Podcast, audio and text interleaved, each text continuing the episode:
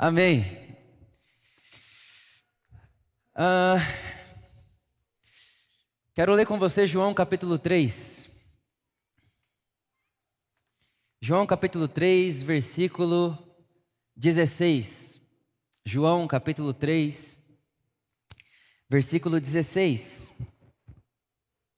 Porque Deus amou tanto ao mundo, que Ele deu o seu Filho unigênito, para que todo aquele que nele crê não pereça, mas tenha vida eterna. Porque Deus não enviou o seu Filho ao mundo para condenar o mundo, mas para que o mundo possa ser salvo através dele. Amém. Espírito de Jesus, obrigado. Jesus disse que iria e deixaria você, e você nos ensinaria sobre ele, e você colocaria vida em toda letra, em toda palavra falada, a vida de Cristo, a vida do Cristo ressurreto. Obrigado, porque hoje aqui, nessa manhã, e independente do momento ou da hora que essa pessoa estiver nos ouvindo ou nos assistindo, é você quem nos ensina Jesus, nos revela Jesus. E isso tudo só é possível porque vivemos debaixo dos méritos de Jesus, não dos nossos, mas dos méritos de Jesus. Obrigado, te agradecemos. Amém. Amém. Céu ou inferno? Esse é o tema da conversa que eu quero ter com você aqui hoje. João capítulo 3, versículo 16, sem dúvida nenhuma, é um dos versos mais conhecidos da tradição cristã. Praticamente toda pessoa que se diz cristão, uma vez na vida já deve ter escutado uma coisa parecida com esse versículo. Porque Deus amou o mundo de tal maneira que deu seu Filho unigênito para que todo aquele que nele crê não pereça, mas tenha vida eterna. E você vai concordar comigo que a leitura convencional também poderia ser feita dessa maneira. Porque Deus amou o mundo de tal maneira que deu seu Filho unigênito para que todo aquele que nele crê não vá ao inferno, mas pós-morte vai ao céu. É praticamente nesse, nesse lugar, ou é mais ou menos nesse caminho que a maioria das pessoas interpretam esse versículo. Então, aquele que recebeu o presente que Deus nos deu, que é Jesus, morre e vai para o céu. E ao mesmo tempo, quem não recebeu o presente de Deus para nós, que é Jesus, quando morrer, vai ao inferno. E a definição de céu e inferno é mais ou menos essa: o céu é um lugar de paz e que você vai ficar lá o resto da vida para sempre, uma infinidade de dias né? Tempo infinito dizendo santo, santo, santo, santo, santo, santo. E aí você chega no, no rapaz que ensinou isso para você e fala, mas a gente vai ficar para sempre falando santo, santo, santo e a gente vai gostar? E aí ele olha para você e fala assim: sim, porque lá no céu é isso que eles fazem desde sempre, os anjos estão cantando santo, santo, santo desde a eternidade, e a gente aceita essa conversa, aceita essa definição e a gente continua vivendo esperando o dia da morte para ir para o céu cantar santo, santo, santo, santo. E por outro lado, se você não receber o presente de Deus, que é Jesus, ele vai mandar você para o inferno. E a definição de inferno é um lugar de tortura, uma câmara de sofrimento, literalmente. É um lugar aonde você vai ficar para sempre queimando. Queimando.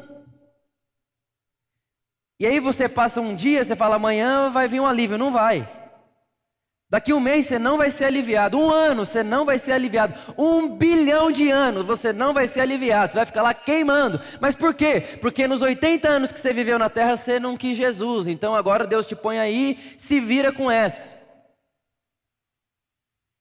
Isso é a interpretação comum. É como as pessoas entendem céu e inferno. Deus colocar você num lugar onde você vai cantar santo, santo, santo para sempre, ou se você não recebe Jesus, Deus vai colocar você num lugar que você vai ficar queimando eternamente.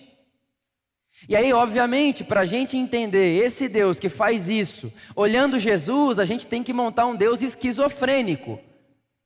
Um Deus de várias faces, porque o Deus revelado em Jesus não faria dessa forma. O Deus revelado em Jesus, o Deus que morre na cruz, o Deus que entre matar e morrer morre, não me parece que gostaria de ter essa ideia. Mas essa é a interpretação comum e foi muito engraçado porque quando eu coloquei lá no Instagram que eu ia pregar sobre céu ou inferno, as pessoas ficam eufóricas. Porque é um assunto, é um tema, é uma conversa que as pessoas praticamente elas têm a ideia, elas guardam essa ideia porque nem querem conversar sobre isso, porque a verdade é que nem ninguém aceita isso muito bem. Então você só engole, recebe isso goela abaixo. Mas é muito interessante que quando você olha a vida de Jesus, e principalmente as falas de Jesus, Jesus falou muito pouco sobre vida pós-morte no sentido céu e inferno. Muito pouco. Jesus falava era sobre o reino dos céus que é um sinônimo do reino de Deus. Essa era a mensagem de Jesus. A mensagem de Jesus era: olha, arrependei-vos, que significa mude a mente de vocês, mude a forma de pensar de vocês, porque o reino dos céus chegou. O reino de Deus chegou. O reino de Deus está próximo, e esse próximo não é de tempo, mas é de proximidade que você pode pegá-lo. Mas para você pegar esse reino, você vai precisar mudar sua mente, expandir a sua consciência, mudar a sua forma de pensar. Porque esse reino, ele vem de ponta cabeça. Esse reino, ele vem dizer para você que quem herda a terra é o manso, não o conquistador, o desbravador. Esse reino vem dizer para você que bem-aventurado é o misericordioso e não o ganancioso, e não o vingador, o vingativo. Esse reino ele vem ao contrário, ele vem de ponta cabeça. Aquilo que é de mais importante para o sistema mundano, nesse reino é o que menos importa.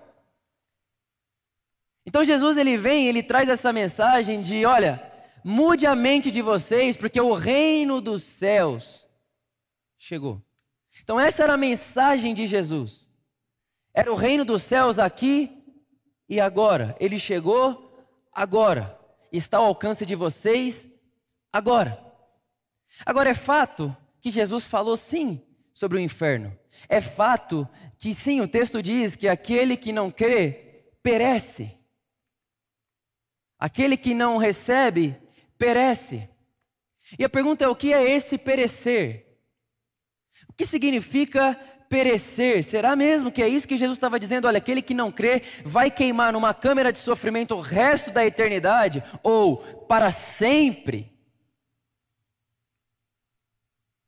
Será que é isso que Jesus estava dizendo? Será que essa era a ideia de Deus? Ele cria porque ama. E ele cria porque ama, e se o objeto que ele ama diz não para ele, ele põe esse objeto o resto da eternidade, ou do infinito, ele põe tempo infinito para queimar numa câmara de gás. Eu pergunto que diferença tem esse ídolo de Hitler? Será mesmo que essa era a ideia de Deus? Deus é amor. E ele cria porque ama, e de repente ele inventa um inferno, que a gente vai chamar isso de um lugar, sei lá, físico, que queima muito, que é muito sofrimento, lá fica todo mundo rangendo dente, sofrendo, para sempre. E aí alguém vai dizer, e Deus faz isso porque ama. A pessoa tem que estar muito fora de si, ou muito alienada, para dizer que o inferno é também expressão do amor de Deus. Inferno nesses moldes que estamos falando aqui.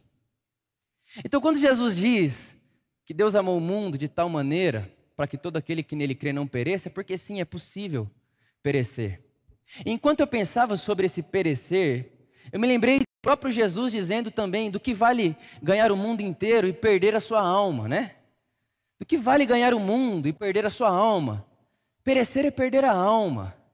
É, perecer é, é, é, você perder o sentido. Esse, e outra coisa, né, quando a gente ouve Jesus falando isso, do que vale ganhar o mundo e perder a sua alma, qual é a interpretação comum? Do que vale ficar muito rico e ir para o inferno. Que adianta ganhar o mundo? Jesus falou: o que adianta ganhar o mundo inteiro e perder a sua alma? A gente lê. O que adianta ficar muito rico e ir para o inferno?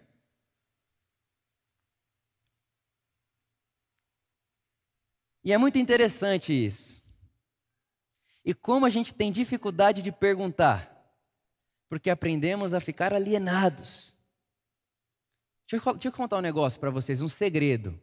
Deus não tem problema nenhum com suas dúvidas, pergunte a Ele. Deus não tem problema de ser questionado. Quem tem problema de ser questionado é imperador. Deus não tem problema de ser questionado. Questione a Deus. Tenha coragem. Perder a alma, perecer.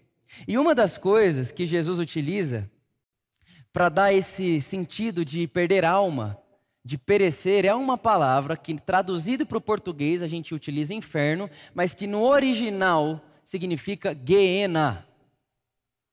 A palavra no original, quando Jesus utiliza para inferno, na maioria das vezes é a palavra Geena. E o que era o Geena? Era um lugar físico em Jerusalém. Era um lugar físico em Jerusalém onde, anos e anos e anos atrás, Israel tinha levantado um altar ali para um deus pagão chamado Moloque. Esse deus chamado Moloque, presta bem atenção nisso, era um ídolo que ele pedia sacrifícios de vidas humanas e ele tinha preferência por crianças. Então, o vale, o, o Guiena era um lugar físico no Vale do Sidom, aonde anos e anos e anos e anos atrás, em Israel, tinha se erguido ali um altar para um deus ou um ídolo chamado Moloque. E esse ídolo chamado Moloque, ele pedia sacrifícios de pessoas. E ele tinha prioritariamente, ou seja, a preferência dele era que fossem crianças. E aí você imagina, ele era uma estátua oca, queimava por dentro, e aí as mãos dele era, era, era movida por correntes. Então você colocava a criança na mão dessa estátua que você fez, e algumas outras pessoas iam levando com a corrente essa mão dele com a criança até a boca dele, e ele literalmente comia a criança. Era lá nesse lugar que Israel ergueu um altar a esse ídolo chamado Moloque. E obviamente, um dia Israel se arrepende, aquele lugar fica amaldiçoado. E na Jerusalém, quando Jesus vivia, enquanto Jesus andava por lá, esse lugar era chamado Guiena, que era o lugar onde é, era utilizado para queimar os lixos da cidade. Era o lugar onde é, é praticamente o esgoto. Tudo que é lixo, coloca lá porque vai ficar queimando. Na época de Jesus, obviamente, não tinha saneamento básico. Você não tinha de colocar seu lixo. Você tinha que queimar seu lixo. Vai queimar seu lixo aonde? No Guiena. Então, o era um lugar onde se queimava lixo. Era um lugar onde você queimava e você se desfazia daquilo que você eh, que, era inútil. O Guiena fala de lugar de coisas inúteis o lugar de coisas que não serão mais utilizadas. Enquanto eu pensava sobre tudo isso, irmãos, presta muita atenção nisso, é muito bonito. Eu me lembrei de Sodoma e Gomorra.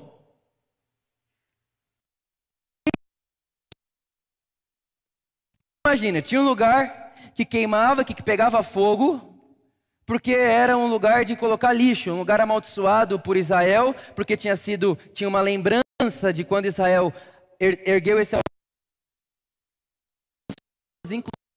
ali em favor desse, desse ídolo, desse Deus. E aí ele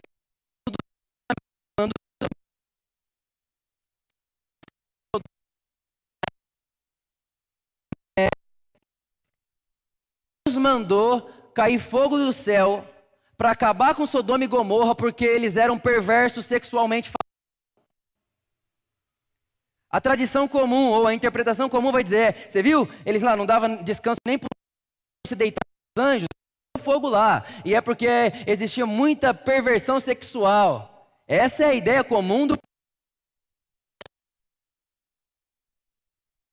O texto bíblico diz. Se você ler Ezequiel, capítulo 16, versículo 49, vai dizer: Eis que esta foi a iniquidade da sua irmã Sodoma. Ela é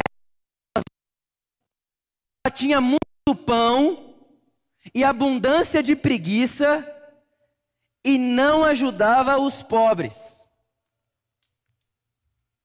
Olha só, o texto bíblico está dizendo que Sodoma e Gomorra foi destruído porque era um lugar de orgulho, era um lugar de prosperidade de pão, mas era um lugar onde não existia generosidade, não existia partilha. O pobre era pobre e continuaria pobre. Ninguém ia dar atenção para essa pessoa porque ela não interfere na minha vida. Pelo contrário, ela faz parte até de toda a engrenagem que faz com que eu tenha de comer e ela não. Aí Sodoma e Gomorra é destruído por causa disso. E eu não consigo pensar em tudo isso sem fazer paralelos.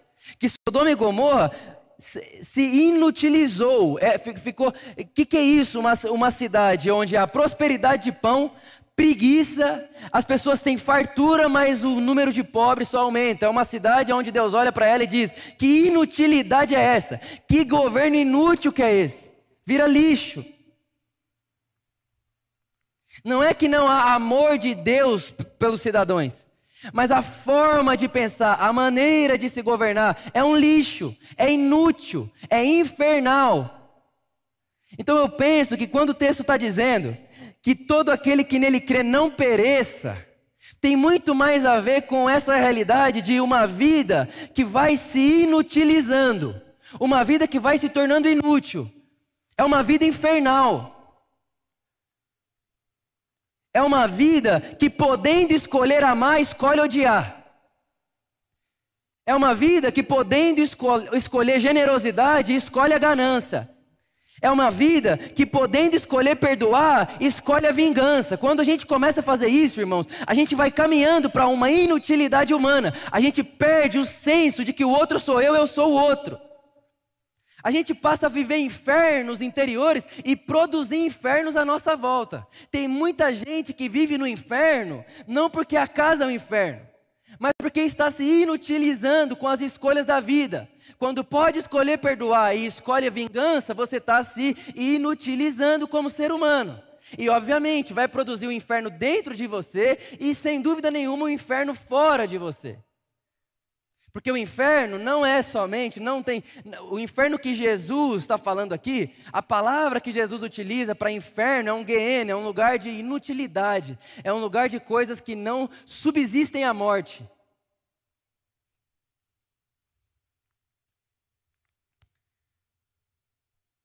Você percebe como essa interpretação que diz para você que você precisa ter Jesus para ir para o céu pós-morte, ou você precisa ter Jesus para não ir para o inferno pós-morte, faz você viver a vida como se a vida fosse uma sala de embarque esperando um voo. Você está na sala de embarque esperando um voo. Aí você está fazendo, Davi, estou esperando, esperando que eu voo para a eternidade. E aí você não tem compromisso com a vida, não tem compromisso com o outro, não tem compromisso com você. Não, cara, para que que eu vou fazer isso tudo? Para que que eu vou, que que eu vou cuidar de mim? Para que que eu vou cuidar do outro? Para que que eu vou cuidar do mundo? Esses dias atrás uma pessoa mandou para mim, Vitor, você está falando que a gente tem que cuidar do mundo, do mundo, né, as coisas, as coisas à nossa volta, a natureza, tudo isso. Eu falei, sim. Ela falou, mas para que que se isso tudo vai ser destruído? Só que, irmãos, essa não é a interpretação bíblica. Jesus, ele nos ensinou a orar e disse que o seu reino e que a sua vontade seja feita na terra. Que terra? Na terra, como é no céu. Então nós que seguimos Jesus, nós não vamos perecer, ou seja, nós não vamos viver uma vida que se inutiliza, se torna inútil, porque nós cremos no caminho de Jesus.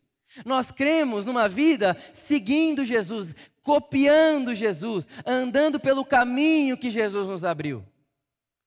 Então, irmãos, uma vida infernal é uma vida que, podendo amar, escolhe o ódio. É infernal essa vida. E eu vou dizer mais, olha só, presta bem atenção.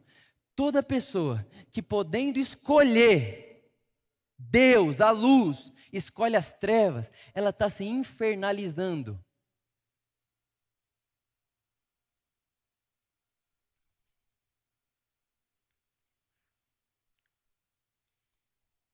E ela está vivendo uma vida de inutilidade, de orgulho, de soberba, de fartura e não partilha. Podendo escolher doar, escolhe reter inferno. Inutilidade. Por outro lado, aquele que crê, diz o texto, aquele que crê terá a vida eterna. Deus é eterno, sim ou não? Deus existe desde antes de todas as coisas, sim ou não? Tá bom. Então, se o tempo, tic-tac do relógio, cronologia. Um segundo, dois segundos, três segundos, um dia, dois dias, três dias, quatro dias. Se o tempo só existe depois, porque antes do tempo Deus já era eterno, eternidade e tempo não se conversam. É uma outra coisa que a gente se confunde todo, acha que eternidade é para sempre. Irmãos, eternidade não é para sempre. Eternidade é a qualidade de vida de Deus. Eternidade não é quantidade de tempo. Eternidade é qualidade de vida. Por exemplo, os animais têm a sua vida, o seu tipo de vida, sim ou não? Os vegetais têm o seu tipo de vida, sim ou não? Deus tem o seu tipo de vida. E na nossa história, esse tipo de vida de Deus se chama vida eterna, vida zoe. E é essa vida que Jesus vem nos oferecer. É uma vida eterna como, que não é, não é futuro pós-morte, é agora. É agora. É agora, nesse exato momento. Vida eterna é uma vida agora que antecede a vida futura. Vida eterna é uma vida agora que traz para aqui e traz para agora a vida de Deus. E isso daí é o que a tradição ou o que o texto bíblico vai nos ensinar sobre céu. Céu, um lugar de paz, um lugar de alegria. O Éden, um lugar de comunhão com Deus. No Éden, irmãos, o homem tem comunhão com Deus perfeita, comunhão com o próximo perfeita, comunhão com a terra perfeita. Isso é o que nós chamamos céu. E a vida eterna é antecipar essa vida futura aqui e agora.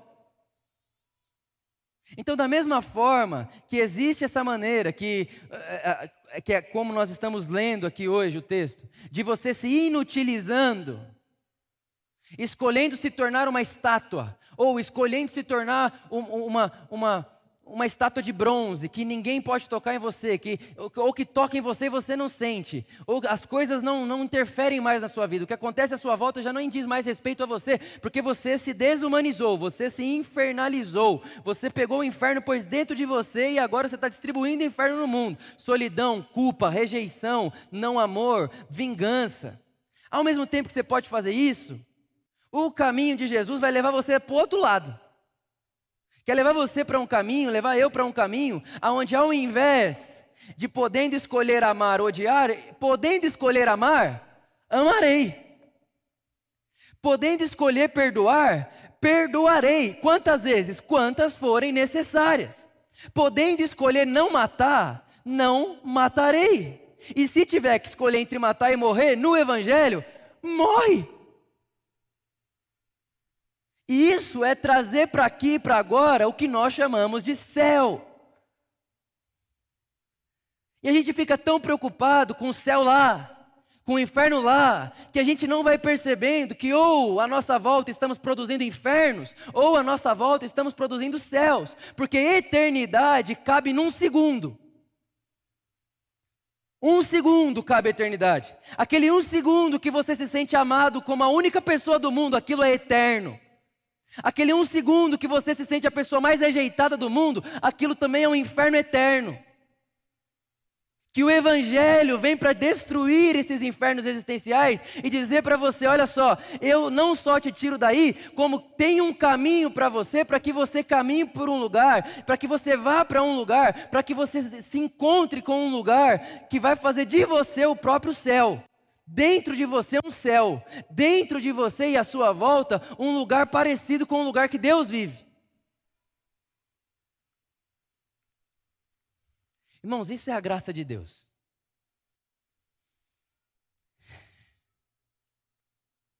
Ele coloca dois caminhos, ele não te obriga a viver em nenhum, do céu e do inferno. Pensa o inferno que é você viver a vida inteira enrustido, não podendo dizer quem você é. Pensa o inferno que é você viver a vida inteira culpado, não podendo dizer e pôr para fora aquilo que você fez, porque o que vão pensar de mim. Isso é infernal. Isso é infernal. Isso é inutilidade. Pensa, pensa que inferno que é você viver uma vida só para você, aonde você tem como tinha Sodoma, você tem prosperidade de pão, Você tem tudo à sua volta, mas você olha para o outro e o outro não te toca mais. Você ficou como aquele cara na parábola de Jesus, o rico e o Lázaro. O rico passava todo dia, o Lázaro estava lá sentado, ele nunca olhou para ele. Aí esse rico, ele vai para o inferno, Jesus diz. E do inferno, ele olha e diz assim: fala para alguém contar para todo mundo aí. Abraão, né? O Lázaro está deitado no seio de Abraão. Aí esse, esse rico que está lá no inferno, ele olha e fala assim: Abraão, fala para alguém contar para os meus familiares que se eles não fizerem alguma coisa, eles vão viver esse inferno aqui.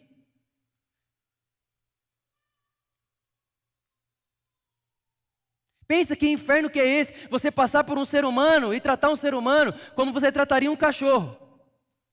Irmão, isso é infernal. Então, essa ideia de que, ah, não, o céu é uma coisa lá depois da, da morte, o inferno é uma coisa lá depois da morte. Irmão, isso daí é muito, isso é muito grego. É aquele negócio do Platão lá, é a vida ideal, o, ou se não, a, vida real, a vida ideal. O negócio de Deus é outra coisa, Deus não pode encarnar porque a carne é ruim, a vida é ruim, tudo é ruim, o mundo é caído. Irmãos, Deus ama tudo isso aqui, Deus ama o mundo. E porque Deus amou o mundo, não diz só os seres humanos, porque Deus amou o mundo de tal maneira que Ele deu Jesus, seu filho.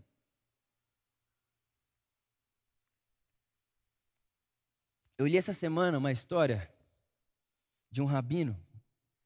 Na verdade, é, uma, é um conto que eles contam muito entre os rabinos, que é o seguinte: um rabino ele chegou no paraíso e quando ele chegou no paraíso, ele viu uma mesa e nessa mesa tinha vários rabinos estudando. Tá. E aí esse rabino que chegou estava vendo isso, uma mesa e todo mundo estudando, ele olha para o anjo do lado dele e fala: "Mas isso aqui é o paraíso? Ficar estudando aqui? A gente vai ficar estudando aqui também?" Aí o anjo falou assim: "Não, você está vendo errado. O paraíso que você está vendo é o que está dentro deles." Isso que você está vendo aí, essa beleza toda fora aí, é o que está dentro deles.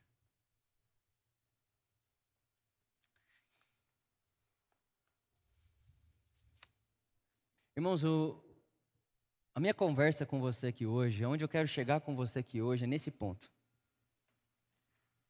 Céu ou inferno? Como queremos viver aqui dentro? Vou te contar, Deus pode amar você, Deus te ama absurdamente. A graça dele é para você, a justiça dele é para você. A paz dele é para você e ele pode amar você. Você pode ser eternamente amado por Deus e se sentindo agora num inferno eterno. Porque Deus não te priva de escolher. Está sempre no nosso, tá sempre, tá sempre aqui, ó. Vitor, diante de você coloco dois caminhos, duas árvores. E aí alguém vai dizer, Vitor, mas você não conhece minha vida. Não tem como eu viver a vida que eu vivo no seu inferno. Tem sim. Paulo levou o céu para dentro da cadeia.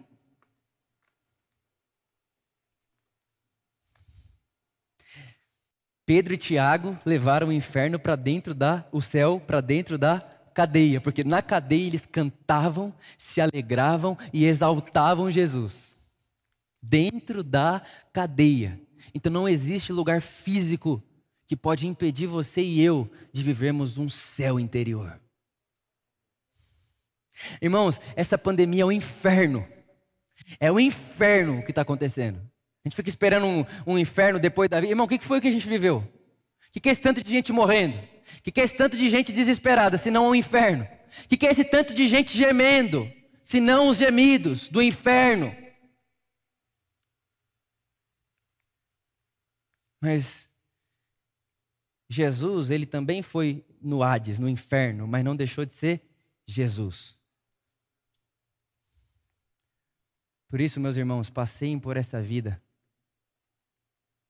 que tem muito inferno, certos com a convicção de que o céu está em vocês. A vida eterna está em vocês. A vida de Deus está em vocês. E se de alguma forma, enquanto você me escutava falar, você identifica na sua vida alguma área da sua vida que você está caminhando a inutilidade, seja nas suas finanças, seja na sua relação familiar, seja na, no seu trabalho. Irmãos, eu estava eu tava conversando com Jesus essa semana e olha, a gente está tendo umas conversas bem difíceis, inclusive. E eu falava para ele, Jesus, tá, a pessoa tá lá, olha lá. Essa pessoa aqui, ó, ela sabe que você ama ela, ela acorda todo dia, ela agradece porque ela é perdoada, ela dorme todo dia, ela agradece porque ela é justa, ela é dona de uma empresa gigantesca, mas ninguém ganha bem na empresa dela, não sei ela. Que, que, é isso, Jesus? O que, que, é isso? Que, que, pelo amor de Deus, o que está acontecendo? E tá aí Jesus falando comigo. Vitor, não é porque eu te amo. Eu impeço você de escolher que tipo de vida você quer ser e produzir.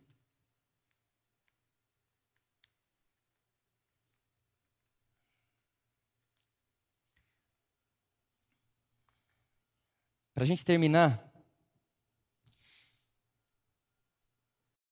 eu quero ler com você 1 Pedro, perdão, 2 Pedro.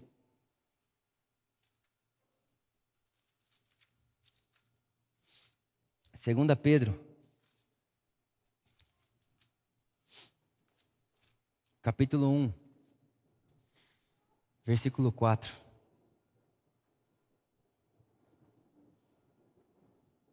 Versículo 3, vamos ler o 3, 3 e o 4. Visto como o seu divino poder nos deu tudo o que diz respeito à vida e à piedade, pelo conhecimento daquele que nos chamou pela sua glória e virtude, pelas quais ele nos tem dado grandíssimas e preciosas promessas, para que por elas fiqueis, fiqueis participantes da natureza divina. Irmãos, para a gente encerrar, para a gente orar, eu queria que a gente tentasse. Eu sei que para alguns vai ser mais fácil, mais fácil, para alguns mais difícil. Redefinir um pouco do que é esse negócio que a gente vai para lá. Vamos morrer, vamos para onde, né? Para onde eu vou? Eu queria que a gente redefinisse isso hoje. Porque o que o Pedro está dizendo aqui é que a promessa que nós temos é que nos tornamos e nos tornaremos, nos tornamos e nos tornaremos participantes da natureza divina. Queria que a gente saísse daqui hoje entendendo que esse negócio céu, que a gente chama, e que na nossa tradição a gente é refém de um monte de significado, esse negócio depois da morte, é uma coisa, ou é um lugar, ou é um estado de ser em Deus, onde nós participaremos da natureza dele e como ele é, seremos. Não estou falando que você vai estar, ah, vou me tornar. Não, não é isso, não. É participantes da sua natureza, como Jesus. Eu sei, nós sabemos que aqui hoje, enquanto essa carne existe, enquanto esse mundo existe, isso aqui não consegue experimentar a plenitude do que é essa natureza. A gente chora, a gente padece, não que isso seja ruim, Jesus chorou. Mas a gente, a gente erra. A gente às vezes. É, é só comigo que às vezes vem um negócio meio arrogante no coração? É só comigo que às vezes vem uma vontade de falar assim: ah, é só comigo? É só comigo que de vez em quando vem uma vontade de não amar? É só comigo? Mas chegará o dia, eu queria que a gente saísse daqui com esse entendimento: o dia lá é o dia que nos tornaremos como Ele.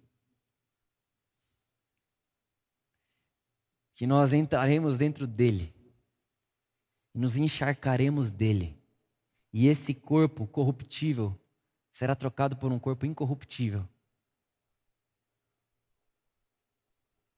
Muito mais do que para onde eu vou quando eu morrer. E será que eu vou ficar lá cantando santo, santo, santo? Não, meus irmãos. Se você percebe a própria leitura bíblica, começa com jardim, termina com uma cidade. Continuaremos sendo seres humanos, mas agora seres humanos completos, plenos, divinos como Jesus. Há quem disse que Jesus foi tão humano porque era divino. Eu queria que a gente trocasse esse negócio de para onde eu vou para a pergunta o que eu estou me tornando. Que tal ao invés da gente sair ou continuar pensando, será que eu vou para o céu ou para o inferno? A gente começasse a se perguntar, será que eu estou me infernalizando? Ou será que eu estou deixando que o céu me permeie, me habite e habite quem está à minha volta? E se a gente utilizasse da nossa experiência espiritual para viver a vida, não para esperar a morte?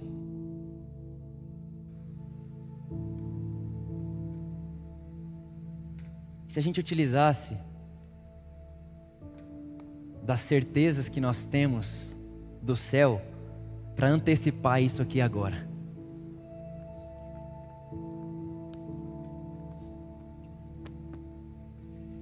Eu tenho refletido muito sobre isso. Um exemplo simples para você. E nós vamos orar. No céu ninguém passa sede, passa? Você acha que alguém vai querer água e não vai ter água no céu? Sim ou não? Ah, Vitor, mas não vou ter sede. Quem disse que não? Jesus, depois de ressurreto, comeu peixe. Você acha que lá no céu alguém vai falar, tô com sede? Vai falar assim, hum, onde você mora aí não tem. Não, você está morando no nordeste do céu. Você acha que isso pode acontecer? Não. Porque lá a vontade de Deus é feita. Lá é tudo ideal, lá é tudo do jeito que deve ser. Lá tudo tem harmonia, lá tudo funciona. Então pense. Será que quando a gente coloca, por exemplo, a nossa vida e as nossas mãos e o nosso recurso para levar água para quem não tem, a gente já não está de alguma forma produzindo céu ah, na terra? Porque ter sede e não ter água é o inferno. Mas ter sede e poder beber água é o céu. Será que a gente não pode ser alguém que distribua água para as pessoas que estão num deserto de vida, numa vida infernal? Ao invés de ficar esperando morrer para ir para um lugar, porque a gente não se torna esse lugar. Já nos foi dado esse poder de nos tornarmos o que Jesus foi. Jesus disse: Olha, vocês farão coisas como eu fiz e coisas maiores ainda. Já nos foi dado o Espírito de Jesus está dentro de mim e de você. A vida de Deus está em nós. Deus está em mim, eu estou em Deus. É uma, é uma coisa. Deus está em você, você está em Deus. Nós estamos um no outro, é uma coisa só. Por que, que a gente já não começa a antecipar isso ao invés de esperar morrer? Mas é óbvio, irmãos, é óbvio que isso daí, isso que eu estou falando para você agora, você precisa de responsabilidade. Você aceitar já, a salvação é de graça, vou esperar Jesus voltar. Basta viver e sentar esperar que aí você morre e vai. Agora, quando eu falo para você, olha, o mundo é nossa responsabilidade. Deus estava em Cristo reconciliando o mundo, e o que nós estamos vendo Deus fazer, o que Deus está fazendo no mundo hoje, porque Jesus disse que o Pai trabalha, Ele está trabalhando, reconciliando o mundo, reconciliando relações estabelecendo a paz. Será que não é hora da gente falar assim: eu não estou querendo saber onde eu vou depois da morte. O que eu estou querendo saber é que tipo de ser humano eu estou me tornando e eu quero participar da natureza divina aqui agora. Natureza divina, Deus, o que você está fazendo? Eu estou reconstru reconstruindo o mundo, eu estou reconciliando o mundo, eu estou refazendo as relações, eu estou re restabelecendo paz, eu estou ensinando uma coisa para vocês que vocês esqueceram: perdão, misericórdia, não, Jesus, mas a gente aprendeu a sacrificar. Aí vem Jesus e diz: vocês não entenderam que o Pai não deseja sacrifício, mas misericórdia. Vocês não entenderam. Olha, vocês estão coando a mosca e comendo o camelo. Ele, Jesus ele fala para os fariseus o seguinte: olha, vocês fariseus, vocês vão pelo mundo inteiro para fazer um prosélito e um prosélito é um novo convertido ao farisaísmo. E quando ele se converte, você torna esse menino que se converteu ao judaísmo duas vezes mais filhos do inferno do que vocês.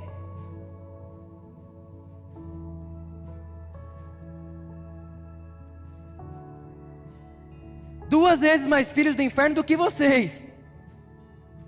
Que tal, irmãos?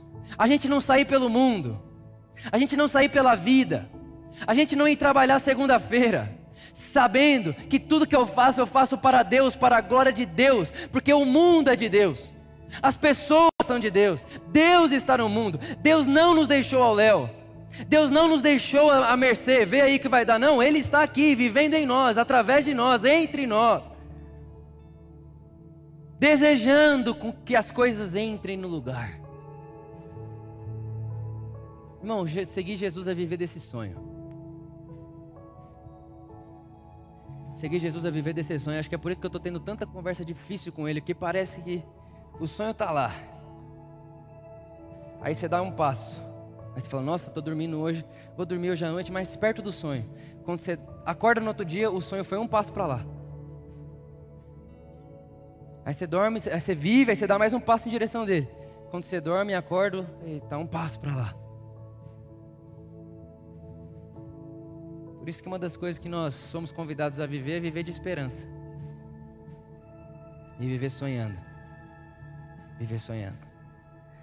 Então eu queria que, com essa nossa conversa, você, eu, a gente, saísse daqui hoje não muito preocupado com que lugar eu vou depois da morte, ou você precisa se converter para não ir para o inferno, ou você precisa garantir sua pós-vida.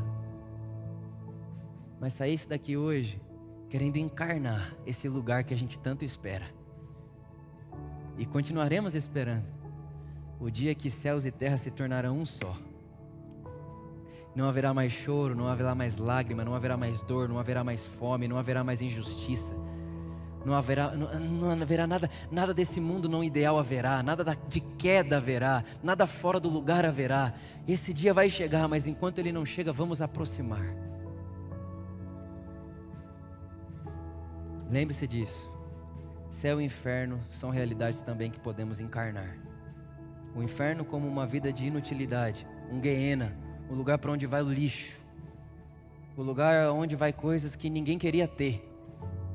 Arrogância, vingança, morte, soberba. E o céu?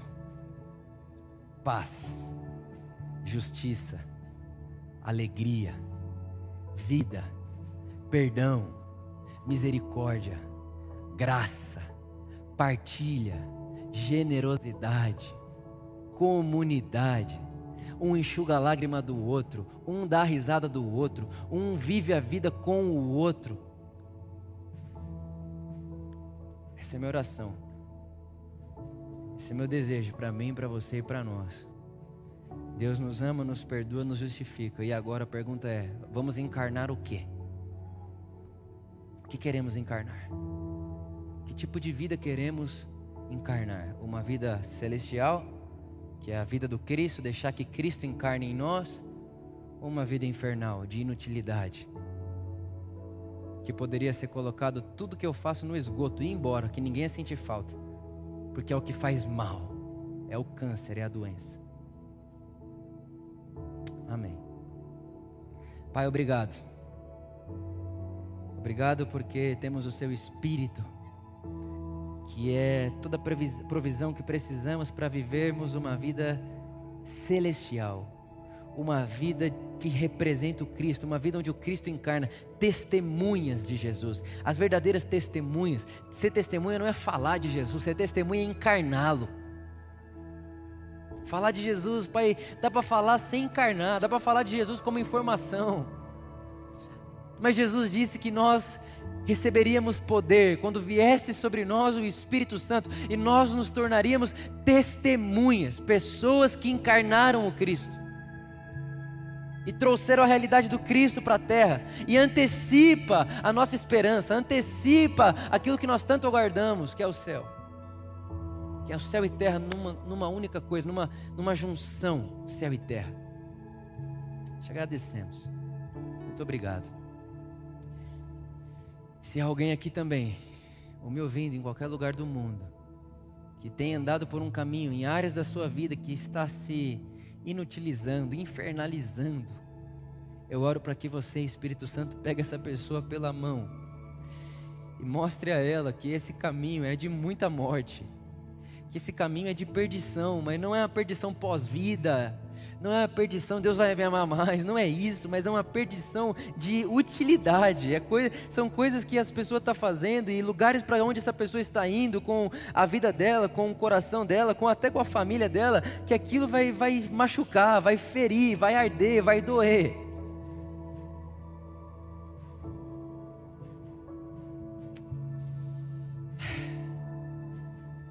Essa é a minha oração, essa é a nossa oração. Te agradecemos, Espírito Santo, porque cremos no Seu poder, capaz de convencer pessoas. Obrigado. Amém. Você pode se colocar de pé onde você está?